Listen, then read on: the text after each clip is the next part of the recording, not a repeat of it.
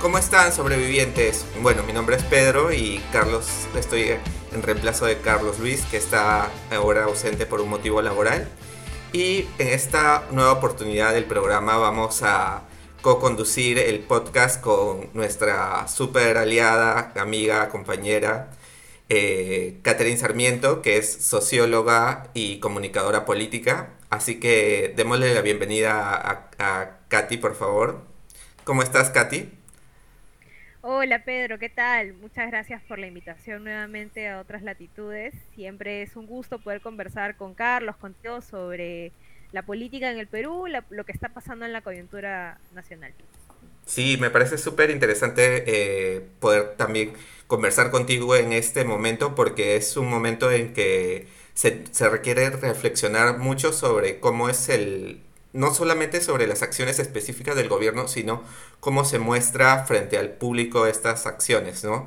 Y creo que uno de los temas más importantes que tenemos que ver ahorita es, eh, y, el más polémico creo que ha surgido en esta semana eh, para cierto sector, es el pedido de facultades para el aumento de impuestos, ¿no? Eh, recordemos que usualmente en los inicios de, de, los gobiernos ellos piden facultades para poder legislar en ciertas normas que puedan eh, beneficiar al país, ¿no? Y este pedido se hace frente al Congreso de la República. Cuéntame, Katy, ¿qué opinas frente a este, a este pedido de facultades que se lanzó de frente con el lado tributario, ¿no? De, subir impuestos. ¿Qué, opinas al respecto? Yo, creo, yo creo que hay que diferenciar entre, como dices, la medida en sí misma y de otro lado el mensaje que se le ha dado a la ciudadanía. ¿no? Por un lado, en términos de la medida en sí misma es una medida que no es innovación eh, peruana, ¿no? O sea, es una medida que viene aplicándose alrededor de la región, eh, se ha aplicado en otros países del mundo y que en el Perú ya venía tardándose una reforma de este tipo, ¿no? Eh, hace antes de que llegue Pedro Castillo incluso al gobierno, se discutía la posibilidad de un impuesto a la riqueza, ya estaba, digamos, en la, en la discusión pública, incorporar algunos ajustes en materia tributaria. Entonces, no es eh, una medida que necesariamente tenga un carácter eh, completamente nuevo y radical, más bien nos estamos poniendo al día en lo que debiera ser un poco la estructura tributaria em, en países como el Perú. Eh, sin embargo, sí creo que a nivel de, la, de cómo, cuál ha sido el mensaje que se le ha dado a la ciudadanía, han habido varios problemas, ¿no? Lo primero es que en términos de impuestos, la gente ya odia los impuestos. O sea, ¿a quién le gusta pagar impuestos? ¿no? ¿Por qué? Porque impuestos significa menos plata en el bolsillo, implica darle plata a un Estado sobre el cual no necesariamente tienes la mejor percepción del mundo, ¿no? O sea, todos sabemos los problemas que tiene a nivel del gasto el Estado. Y entonces, incrementar o escuchar la palabra impuestos a la ciudadanía le hace sentir que va a afectar directamente su bolsillo. Cuando en realidad la reforma que está planteando en este caso el, gobierno de Castillo no golpea la billetera de los, de, de los ciudadanos y ciudadanas de a pie, que digamos trabajamos, cobramos por recibos por honorarios o pagamos nuestros impuestos, e incluso a, duras penas, ¿no? Eh, o, a través de diferentes canales. No, no nos golpea a nosotros, golpea a un sector en particular yo no diría golpea tampoco, porque lo que supone este, este, este, incremento no va a ser completamente perjudicial para ellos, mucho menos va a afectar los miles y miles de, soles que tienen eh, en forma de, ganancias, ¿no? Eh, en general, lo que, lo que está eh, representando este aumento de impuestos a este pequeñísimo sector de la población en el Perú es un intento por hacer que aquellos que ganan más en, actividades que de todas maneras suponen también el trabajo de otras personas, es decir, ganan a costa de alguna manera también del trabajo de otros sectores, de otros sectores de la población, puedan retribuir eh, hacia el país, pero no al país en abstracto, sino a las personas, a todos nosotros, en forma de hospitales, de colegios, de mejor educación, de mayor infraestructura. Entonces, lo que está tratando de hacer la, reforma en sí mismo es tratar de, eh, en palabras del ministro, ¿no? recortar esta brecha social, pero en sencillo es hacer que los que pueden pagar más los que tienen las condiciones para pagar más y ganan a través del trabajo también que involucra a muchas personas, no solo a ellos, no solo esfuerzo individual, puedan ponerse también la camiseta y aportar a lo que finalmente va a ser el bien para todos y todas, ¿no? Entonces, esta medida en sí misma me parece que no es, no es el fin del mundo, para nada, no afecta a, de manera, eh, ¿qué te puedo decir?, radical a, un sector grueso de la población, de hecho a muchísimos ni siquiera los toca eh, esta reforma, al grueso de la población no lo toca definitivamente, entonces me parece que eh, del fondo es una buena reforma, eh, me parece que pudo ser incluso mucho más drástica, ¿no? Como te mencionaba hace un momento, me parece que un impuesto a las ganancias o a las sobreganancias, em, tal vez un poco más fuerte de lo que es ahora, podría haberse evaluado y creo que habría tenido incluso más respaldo. Pero bueno, ya está. Eh, sin embargo, creo que sí a nivel de la comunicación de gobierno, me parece que no se ha traducido en mensajes muy claros, ¿no? Y de hecho, cuando no pones mensaje, te lo ponen otros y bueno, ya es lo que sabemos. Sí, y bueno, ahí comentando esto de, el otro mensaje que te ponen un poco es este, esta como incendio que armó la prensa en tan solo dos días ante la, la lástima de comunicación política que hizo el gobierno, pero creo que la han pensado, han tenido como muchas más, el gobierno solito les ha dado herramientas, como por ejemplo recordarles un poco, usar un poco la estrategia que pasó con Alan García, ¿no? Este tema de caos económico, crisis económica, o sea, volver a, poder proyectar como los mismos miedos sobre la clase trabajadora y que no necesariamente les está afectando estos impuestos, pero como para poder ganar de alguna forma eh, terreno para ciertos tipos de lineamientos políticos de derecha, ¿no? Que es, creo, lo... O sea, les han dado un terreno fértil, ¿no? ¿Qué opinas ante este tema de la, de la, prensa, sobre todo? ¿Cómo, cómo ha podido trabajar fácilmente esto en estos días.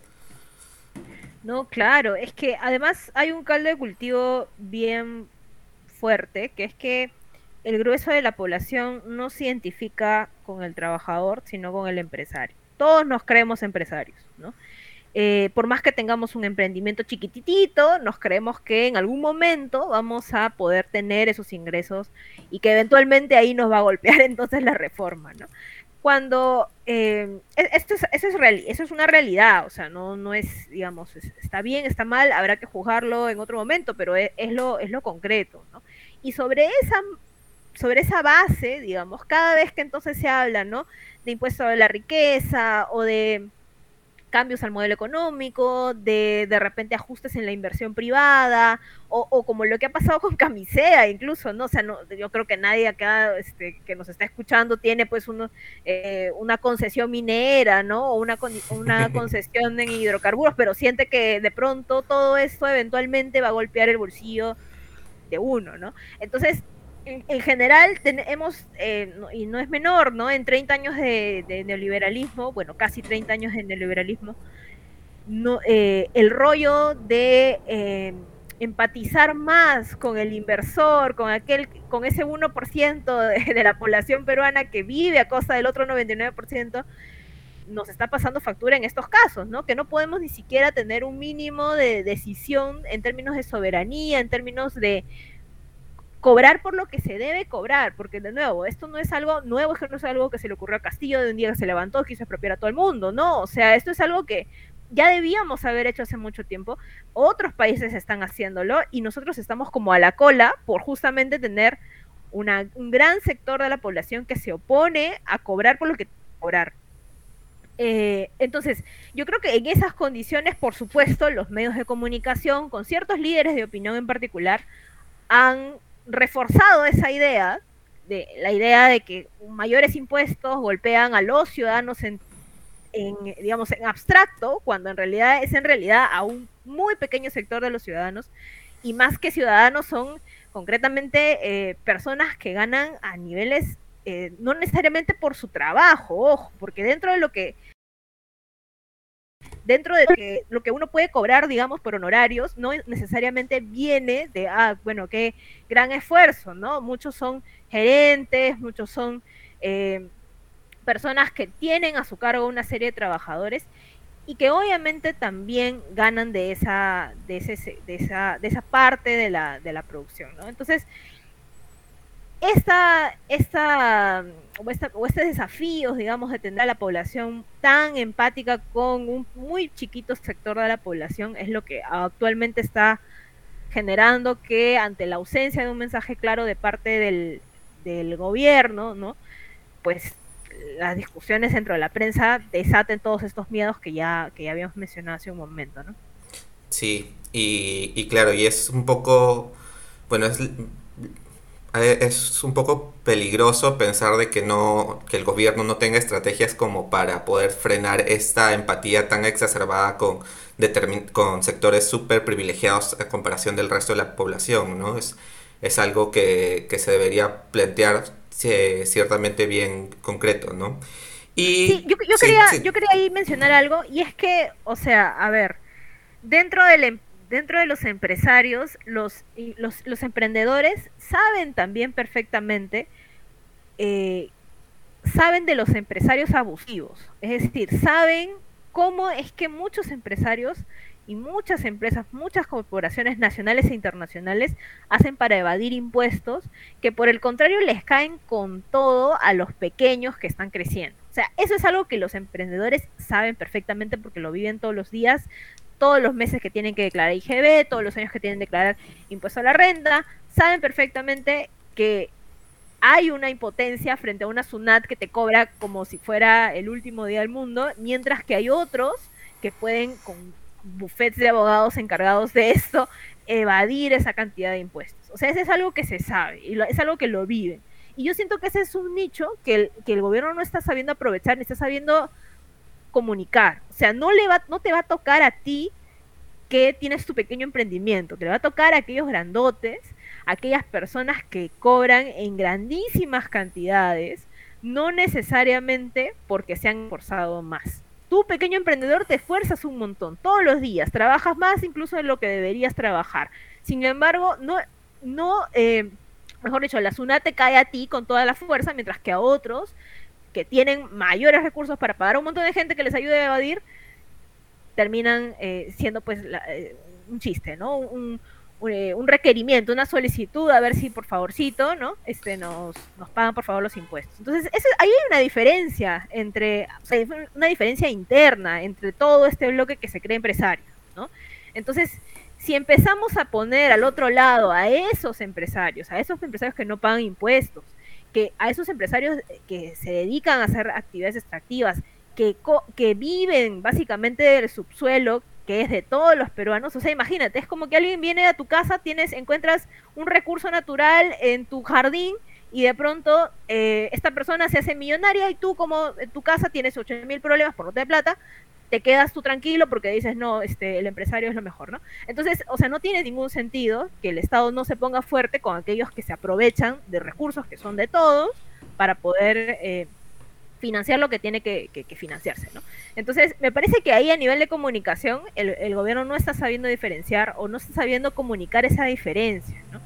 Eh, que está, que ya está instalada en la gente, o sea, la gente ya, ya lo ubica, ya sabe que existe esa diferencia. Sin embargo, claro, cuando tú le dices aumento de impuestos y no diferencias, entonces suena pues a que te va a tocar y que, o sea, además que ya la odes a la SUNAT, más impuestos, la vas a peor, pues, ¿no? Entonces, no, creo que ahí hay un, me parece que un vacío más que, aparte de los mensajes claros, me parece que hay un, problema de estrategia también comunicacional, ¿no? ¿A quién, te, a quién le estás hablando? Sí, y, bueno, ahí justamente eh, pensando en esto, en estas estrategias de comunicación, en tomar, por ejemplo, mucha gente de los medios utiliza referentes, por ejemplo, de la academia o de el de la tecnocracia, y lo que me pareció muy gracioso es esta tecnocracia y esta academia de derecha que ha salido un poco a, a señalar de que para qué son los impuestos, ¿no? O para qué este el rol privado, eh, el rol privado es mucho más eh, fructífero que el Estado, ¿por qué le tenemos que dar tanto dinero al Estado, ¿no? Y bueno, con unos desafortunados tweets que nos encontramos por ahí, pero que es importante analizar, ¿no? O sea, cómo estos referentes también se construyen para la opinión pública, ¿no? Y cómo, y cómo enfrentarnos a ellos. Sí, es que yo, a mí me parece que tenemos una academia en general muy acostumbrada a pensar dentro de la caja y que se hace bolas y el fin es el fin del mundo para ellos cuando les presentas una situación que se escapa un poco de lo que se espera en todo caso de un de, un gobernante o, de un proyecto político. ¿no? Me parece que hemos malentendido nuestro rol, o sea, la tecnocracia en, en el Perú, en la región, en el mundo, en fin, la tecnocracia debería apuntar a hacer eso, tecnocracia, es decir, el gobierno desde un desde en espacios políticos de deliberación, porque así funciona la democracia, decide, toma decisiones, toma un rumbo. En este caso, el país en, elecciones ha decidido que su líder es Pedro Castillo eh, y, obviamente el equipo que esté conformado. Se toman decisiones políticas y la tecnocracia evalúa las condiciones de viabilidad, evalúa cómo lo va a hacer, evalúa cómo finalmente se hacen realidad esas aspiraciones que no tiene solamente una persona, sino que son esas aspiraciones por las que miles, millones de ciudadanos hemos votado. Entonces, esa tecnocracia tiene que aprender a que no tiene, no, es el dueño del circo. O sea, la tecnocracia tiene que aprender a, asumir su rol como tecnocracia. Ser tanta, tanta innovación, tanta eh, tanto rollo, digamos, en términos de, desarrollo, de pensar las cosas de manera distinta, cuando a la hora de la hora nos, se, restringen a fórmulas que, a ver, en toda la región se están cuestionando. O sea, no, no es un asunto simplemente de que realmente, efectivamente no se pueda, ¿no? O sea, se puede en otros países, entonces hay que ver cómo es que se aplica aquí. Pero me parece que tenemos también una tecnocracia muy acostumbrada a pensar dentro del cuadrado, muy acostumbrada a seguir el sentido común ya de casi de la gestión pública y por supuesto, ¿no? A cambiar pequeños detalles en cómo se tramitan las cosas, en cómo se ajusta aquí allá, pero muy poco en pensar cómo es que podemos darle un norte distinto a lo que han sido nuestra gestión pública hasta el día de hoy, ¿no? Y creo que ahí, bueno, los, los varios comentarios que he visto en Twitter de personas con muchísimo prestigio, en, fin, eh, me da, me, me, me, llenan un poco de, no sé si de decepción, pero me, me bajan la esperanza en que podamos pensar una gestión pública nuevamente pensada para las personas. A ver, tenemos 30 años de neoliberalismo que han golpeado tanto nuestro Estado desde afuera, desde adentro, o sea, han golpeado nuestra gestión pública. La han acostumbrado a pensar que los tecnócratas estamos para eh, defender el modelo económico. Yo creo que las nuevas generaciones de tecnócratas, las nuevas generaciones de gestores públicos, tienen que pensar no solamente en cómo vamos a mantener las cosas tal como están, cómo vamos a mantener el orden, sino cómo vamos a poder enfocar todo esto que es el Estado hacia las personas de a pie. ¿no? Y creo que ese es el desafío ahorita de las nuevas generaciones de, de funcionarios públicos que están tratando de entrar al Estado. Sí, y bueno, como tú mencionas, o sea, el tecnócrata se debe basar en la evidencia, pero en la, evidencia orientada a las personas, no, o sea, podemos eh, eh, orientar el sacar evidencia, pero para que beneficie a ciertos grupos, pero siendo tecnócratas que trabajan en, instituciones públicas, esta evidencia debe estar recolectada para beneficiar a la gente, no, no solamente a, a ciertos determinados grupos o a cierta determinada forma de, de pensar, ¿no? De cómo se puede llevar el Estado. Sí, sí, lo que dices es muy importante, ¿no? Porque además el gestor público, digamos, el policymaker no solamente crea sobre la base de su imaginación lo que se le ocurre, eh, sino también tiene que aprender a leer la evidencia, ¿no? Y creo que ahí también hay un, digamos, le cae un poco el, este, el reclamo también a la academia, ¿no? Porque la academia tiene que estar pensando nuevamente, no solamente en ver a ver qué tan bien se cumple el modelo, sino, ok, bueno, hay estos desafíos y si hay cambios que se necesitan hacer, ¿cómo es que se, dónde se, por dónde se puede empezar? ¿no? O sea, la, academia tiene que estar pensando en eso también, ¿no?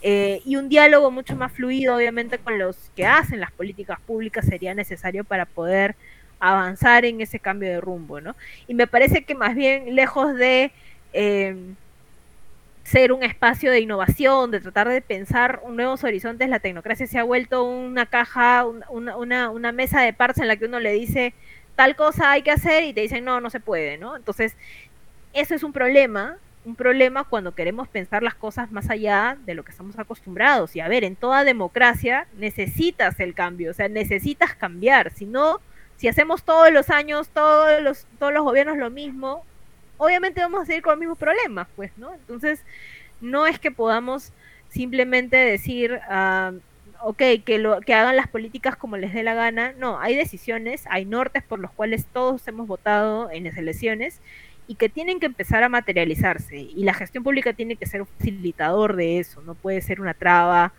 eh, sin mayor sentido, ¿no? Sí, totalmente de acuerdo. Y justamente, bueno, una de las cosas que, que, más se le criticó a Pedro Castillo al inicio era este tema de la tecnocracia y de que le faltaban como tecnócratas, ¿no? Pero analizando, eh, bueno, poniendo en contexto, ha salido la última encuesta del IEP eh, con el tema de la aprobación hacia el gobierno de Pedro Castillo y aprobación y desaprobación, ¿no? Y vemos de que justamente ha subido la desaprobación 6 puntos y ha bajado la aprobación 5 eh, puntos, ¿no? En total tenemos que la desaprobación llega al 48%, la aprobación llega al 35% y el no sabe no opina al 17%, ¿no? Y, y recordémonos a los oyentes que estamos recién cumpliendo, no llegamos ni a los 100 días y ya estamos teniendo una desaprobación muy alta y una aprobación que no no parece cambiar aún tras este cambio del gabinete, ¿no? ¿Qué, percepciones nos podrías comentar, eh, Katy, sobre esto y sobre todo relacionado a que este gabinete es un gabinete distinto al que inició el gobierno, ¿no? Sí, yo creo que, a ver, en principio los primeros 100 días son fundamentales en cualquier gobierno, ¿no? Primero porque tienes que las elecciones son como el momento cumbre de atención que tienes de parte de los medios. O sea, los medios están cubriendo absolutamente todo lo que estás haciendo. Y más aún en el contexto en el que ha entrado Pedro Castillo, que ya conocemos, ¿no? Una alta polarización con otra fuerza, una fuerza que además se resistía a aceptar los resultados electorales. Eh, entonces, en ese contexto, toda la atención ha estado sobre Castillo y sus primeras acciones definen un poco lo que va a ser su marca de gestión. ¿Qué significa esto? Significa cómo yo voy a identificar o cuáles van a ser esos distintivos del gobierno de Castillo. Por más que sabemos que el gobierno son cinco años y que se toman diferentes rumbos, los primeros 100 días condicionan un poco cómo es que yo voy a ver al presidente, ¿no? Entonces, eh, de alguna manera esos primeros 100 días son fundamentales. Y eh, me parece que en, estas, en estos 100 días, eh, lamentablemente, la imagen que se ha llevado eh, la gente es de un presidente que de pronto desapareció, ¿no? Sin mayor explicación. Porque teníamos un candidato que era un líder, mal que bien era un líder, ¿no? y, y con un montón de características, además muy simbólicas, con un con una toma de posesión muy simbólica, no solamente con un mensaje a la nación muy potente por el bicentenario, sino también en Ayacucho, en fin. Entonces, eh, me parece que había mucha expectativa alrededor de, de, lo que iba a ser Pedro Castillo, y ese es un desafío, porque si tú entras con las expectativas muy altas, de ahí o la tienes que mantener o tienes que bajar muy poquito para poder sobrevivir, porque si entras como muy alto, eh, las expectativas, cualquier cosa que hagas va a ser eh, puesto en la mira y probablemente vaya a decepcionar. Entonces, de hecho, muchos dicen que es mejor que un presidente entre con como con la expectativa muy bajita para que luego cualquier cosa que haga te sorprenda, ¿no? Entonces, eh, obviamente no es lo ideal, ¿no? Pero me parece que Pedro Castillo tenía que tener claridad sobre el desafío que tenía, que es que estás entrando con un alto nivel de expectativa en, un, en el bicentenario del país, o sea, eh, era un, contexto bastante complicado, ¿no? Y eh, lamentablemente su primer gabinete tampoco es que haya sido pues el mejor en términos de su comunicación de gobierno, ¿no? O sea, su primer gabinete, además de haberse conformado en un momento de mucha incertidumbre, nadie sabía quién iba a ser el premier, o sea, recién nos enteramos cuando ya estaba juramentando, ¿no? Unos minutos antes nos enteramos todos. Entonces ah, se, percibió desde afuera mucha improvisación, ¿no? Por más de que hayan sido técnicos que hayan estado dentro ya del, equipo de gobierno desde antes, ¿no? Em, y luego estos cambios, ¿no? Este nuevo norte que se le ha dado al, gobierno de, a partir de esta nueva, este nuevo gabinete, me parece que en líneas generales ha sido positivo por la imagen que ya tiene Mirta Vázquez en general frente a los medios, ¿no? Eh, me gustaría que ese, que ese cambio no en principio no haya significado una traición a su plan de gobierno original, ni a lo que, ni a pero más que su plan de gobierno, eh, me gustaría que ese gabinete fuera mucho más eh, cercano al electorado que llevó a Pedro Castillo. Porque ahí hay dos cosas muy distintas, ¿no? Una cosa es lo que está en tu plan de gobierno y lo que dices que vas a hacer, y otra cosa es cómo la gente ve y qué es lo que espera que hagas. Esos son dos planos muy distintos. ¿Con quién te tienes que comprometer? Con tu electorado en principio. O sea, no puedes traicionar a ese voto que te llevó al poder, ¿no? Em, muchos han cuestionado, por ejemplo, que el gabinete sea más de JP que de, Perú Libre, ¿no? Eh, y me parece que más allá de las personas, si es que hubiera ese compromiso con ese electorado, no habría ningún problema hasta ahí me parece que en general me gustaría ver un poco más ese compromiso, no por un tema solo principista, ¿no? sino por un tema de sobrevivencia del mismo gobierno. Si vas a traicionar a tu electorado, vas a perder esa masa crítica que te apoya. Y me parece que eso es lo que está pasando ahorita con, la, con el tema de la aprobación del presidente, ¿no? El presidente, en términos de la desaprobación, no me preocupa tanto porque, digamos, ha, oscilado entre 45, 48, 42, 48 nuevamente. Eh, es un es, un, es más o menos, no, no quiero decir constante, pero no ha variado significativamente mucho, ¿no? Eh, lo que sí está, está variando bastante es la aprobación, es decir, empezó con una aprobación de 53% y ahorita está en 35%. ¿Eso qué quiere decir? Que eh, los no sabe, no opina han crecido un montón. o, digamos, de los que eran 2% en julio, ahora son 17%. ¿no? Entonces, eso es un problema, porque quiere decir que hay gente que estaba movilizada contigo, que estaba, que probaba, que tenía tu, que tenía su corazón, digamos, al inicio, y que luego se ha ido o desencantando o, poniéndose al margen. Y eso es un problema cuando quieres impulsar medidas de cambio, porque cuando tú tienes un, un plan de cambio, tienes un proyecto de cambio, esos cambios no se van a empujar solos. Esos cambios requieren no solamente correlación política a nivel del Congreso, no solo requieren prensa, requieren gente movilizada. Y eso lo consigues con buena aprobación. Si tú no mantienes la aprobación, tienes menos probabilidades de tener gente movilizada. Por más que em, eh, hables, digamos, con los mismos de siempre, ¿no? Que ya un poco conocemos. O sea, no basta. Requieres tener opinión, un clima favorable a las propuestas de cambio que vas a hacer si no tienes eso, lo demás se complica. No quiere decir que teniendo opinión pública vas a tener ya el camino libre para hacer todos los cambios que quieras, pero si es que no la tienes, va a ser más difícil. Y me parece que ahí hay un problema muy serio para el gobierno de Castillo. Eh, en términos de lo que de lo que tiene y puede hacer, ¿no? Lo peor que podría pasar al final de este gobierno es que eh, amparándose en no me dejaron hacer estos cambios, esos cambios finalmente no se hagan. Castillo tenía la 100% de claridad de que esto no iba a ser fácil, de que esto no iba a tener, de que no iban a venir con, aplausos a, recibir sus propuestas de, asamblea constituyente y otros cambios como este del, del, aumento de impuestos, lo tenía, tenía claro, ¿no? Entonces, me parece que lo peor que puede pasar es que hacia el final de la ecuación pensemos que, bueno, dimos la batalla y no se pudo. No, porque eso alimenta la decepción de la gente con sus líderes, de la gente con la democracia, con de las personas con la política en general. Entonces, em, yo no quisiera y espero que eh, se revierta este estos problemas a nivel de la comunicación de gobierno que está teniendo Castillo actualmente,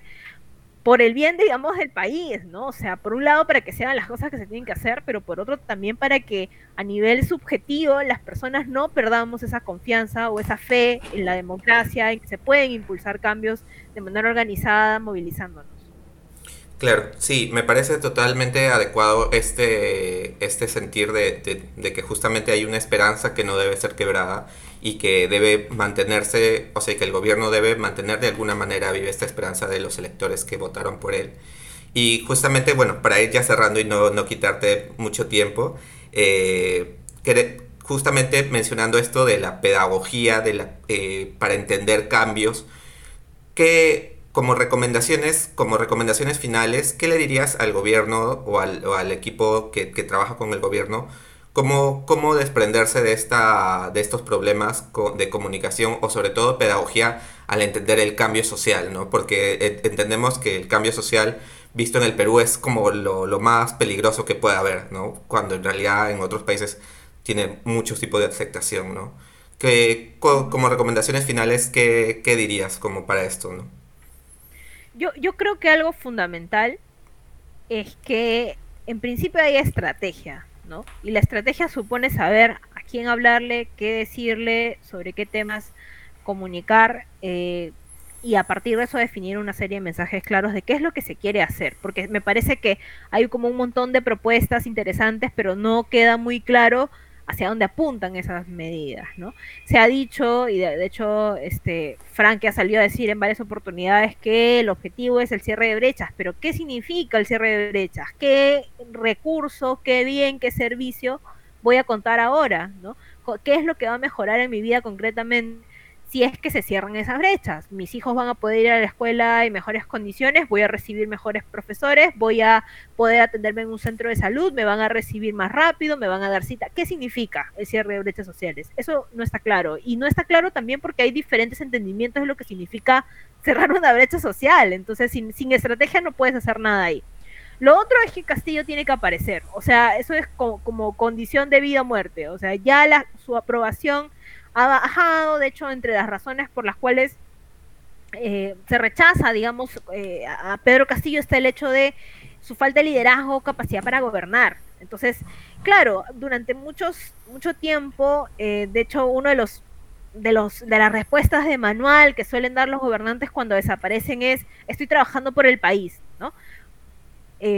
bueno, eso requiere otro tipo de comunicación. No significa que, ah, ya no comunico porque estoy trabajando por el país. Significa que te comunico a través de hechos, a través de obras, a través de cosas tangibles que la gente puede decir, ah, ya, esto está haciendo Castillo, por eso no lo vemos. Pero en este caso no hay ni uno ni otro, porque obviamente son los primeros 100 días, esperas que tú, que el que ha sido tu candidato hace unos un par de meses siga apareciendo, siga, te siga hablando. De hecho, en los primeros 100 días se suelen tener... Eh, ya que tienes medios, ya que tienes prensa ahí, tienes el foco eh, con todos los reflectores encima, se espera que pues aproveches el, reflector para hacer las cosas que, que, más positivas, ¿no? O sea, todo lo mejorcito que tienes, tratas de mostrarlo, pero me parece que eso es un problema que no, que, tiene el que ahorita Castillo no esté apareciendo. Eh, por otro lado, me parece central que tenga voceros que refuercen lo que el presidente dice. O sea, además de los mensajes claros que decía en, la, en, la, en, el primer momento, me parece que si no tienes voceros que te lo digan de manera sencilla, eso va a ser bien complicado que llegue, pues, ¿no? Incluso tienes a, un Franke, tienes a Mirta, eh, que son además el perfil bien de... Eh, ¿qué te puedo decir? Un, perfil un poco más técnico, ¿no? O sea, a pesar de que son políticos, obviamente están en cargos políticos, Franke todavía tiene un rollo más técnico que a veces eh, me parece, por mi, impresión de cómo lo he visto desenvolverse en medios, pareciera que le habla más a una audiencia que entiende mucho del tema y no tanto a la persona que está esperando ver si va a pagar ¿no? Eh, y ese es un problema, porque en general el tema de impuestos es complicadísimo. Todos los que declaramos a la ciudad sabemos que hay un montón de términos que uno no entiende, y peor aún si además de eso teoriza sobre los impuestos, es como mucho más complicado de entender. Entonces necesitas voceros que te lo digan de manera muy, muy sencilla, ¿no?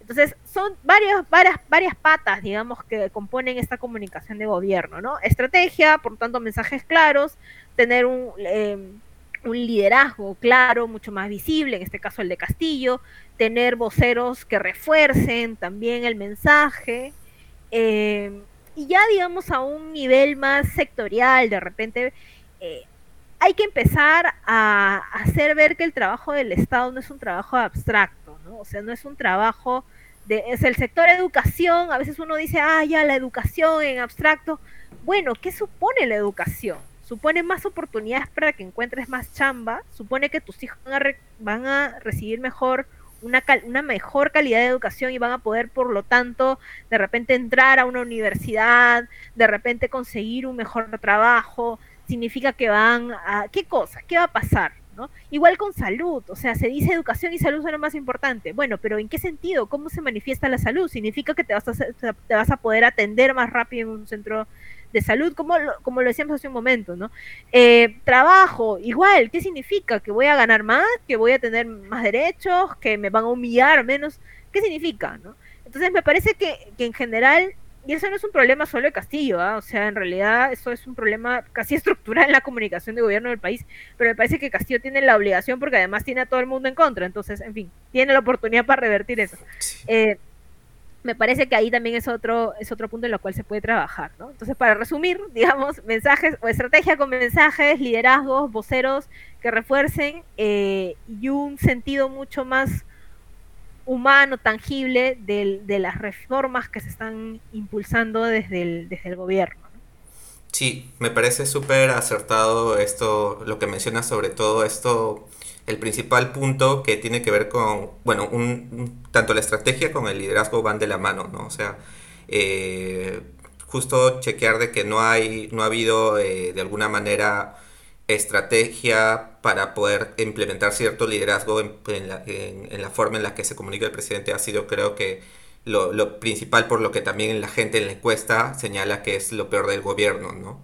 Y, bueno, muchas gracias eh, Catherine por estar acá con nosotros, en verdad ha sido un súper gustazo y, y ojalá eh, podamos eh, verte en los siguientes, eh, bueno, escucharte en los siguientes podcasts que vamos a, tratar sobre temas de comunicación política también. Y, nada, muchas gracias en serio. No, muchas gracias a ustedes por la invitación. Siempre es un gusto poder conversar de la coyuntura nacional con ustedes. Así que, nada, cuando gusten. Listo, entonces... muchas gracias a todos los supervivientes también. Sí, gracias, gracias a ti, Katy. Eh, bueno, entonces nos, despedimos. Eh, sobrevivientes, no se olviden que, eh, bueno, ya la próxima semana regresa Carlos Luis y vamos a estar ya conectados también para ver también temas de, política internacional. Y bueno, no se olviden de escucharnos en, en Instagram, en Spotify, estamos en Apple Music también, en todas las plataformas de podcast y también en Facebook y en Twitter. Eh, nos vemos. Gracias. Chao.